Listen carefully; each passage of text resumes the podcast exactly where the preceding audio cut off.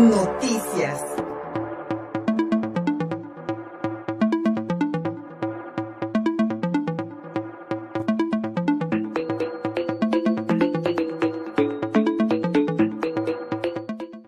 En la portada de contigopuebla.mx, la Comisión de Patrimonio y Hacienda Pública del Ayuntamiento de Puebla, esta comisión presidida por la regidora Ana María Jiménez Ortiz, aprobó la propuesta de solicitar un anticipo del Fondo de Infraestructura Social Municipal por 160 millones de pesos y con ello adelantar eh, proyectos de obra pública en zonas de atención prioritaria para la capital.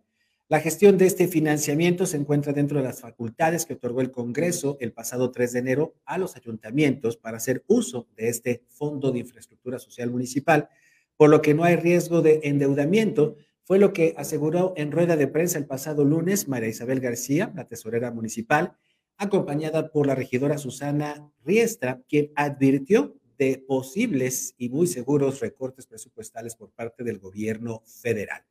Ahora le va a tocar al Cabildo de la ciudad analizar y discutir esta propuesta el próximo 24 de junio, teniendo en consideración que esta inyección financiera se buscaría mediante concurso con cinco instituciones bancarias.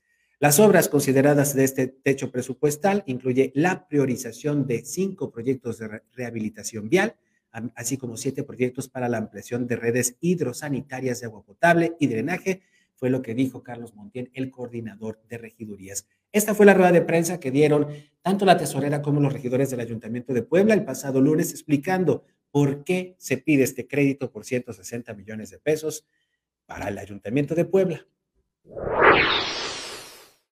El Congreso del Estado eh, emite un decreto el lunes 3 de enero del 2022 en donde autoriza a los ayuntamientos, a los 217 ayuntamientos del Estado, a contratar una deuda, a solicitar un financiamiento hasta por el 25% del Fondo de Infraestructura Social Municipal que le correspondió el año pasado, porque ese fue el margen que ellos tomaron como base. Entonces, para el Ayuntamiento de Puebla, la cantidad que nosotros podemos solicitar es de 162 millones. Eso es lo que, eh, pesos menos, es lo que nosotros tendríamos posibilidad de solicitar. ¿Cuál es la mecánica? Para esto se crea un fideicomiso y hay dos cosas que es interesante que ustedes sepan. Lo primero es que se trata de un financiamiento que se cubre antes de que la administración concluya, con lo que no vamos a parar de hacer obra. Es decir, concluimos las que se están citando ahora y después de eso continuamos en una época en donde no hay lluvias, seguimos construyendo y nos evitamos el lapso de tiempo que naturalmente siempre hay entre el final del ejercicio y el inicio del siguiente con las adjudicaciones, la autorización de los proyectos, todo esto lo adelantamos. Y es importante que tengamos claro que este ayuntamiento va a dejar de percibir alrededor de 350 millones de pesos al año por el Fondo Metropolitano, 90 millones de pesos por Fortasec, 36 millones de pesos del Fondo de Gasolina y de Participaciones y 140 millones de pesos al año por el DAP. Todo eso porque son fondos que se nos han quitado como ayuntamiento. Y justamente por todo ello y por la gran necesidad que existe dentro de nuestro municipio por las demandas ciudadanas, para nosotros es muy importante hablar de frente a la ciudadanía con todos los argumentos que la tesorera ha puesto a disposición de ustedes para justamente aclarar que este financiamiento puente será solo durante el periodo de esta administración. La administración anterior nos dejó la ciudad, parques y camellones sin boda, ambulantaje en el centro histórico y en otras áreas de la ciudad, obras inconclusas. Se habló hace unos meses de un posible problema financiero heredado por parte de la administración de la morenista Claudia Rivera al actual ayuntamiento que preside el panista Eduardo Rivera Pérez.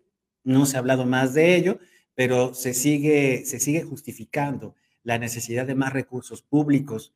Eh, por supuesto, ahí está la controvertida decisión de instalar parquímetros en el centro de la ciudad, que seguimos en este periodo de prueba, pero pues ahí siguen también las protestas de comerciantes, de locatarios y además de habitantes del centro histórico que aseguran que no pueden pagar las cuotas que el parquímetro pues fríamente les cobrará. Ahí lo que se mide son cajones de estacionamiento, es la matemática, el tiempo que se dura estacionado, el, el, tiempo que dura el coche en, en, el, en el, el, espacio para, eh, para estacionarse, más allá de que si tienes 50 años viviendo ahí o que si dependes, dependes económicamente de un negocio que está instalado en este cuadrante, que está en este cuadrante donde los parquímetros funcionarán en un mes más aproximadamente.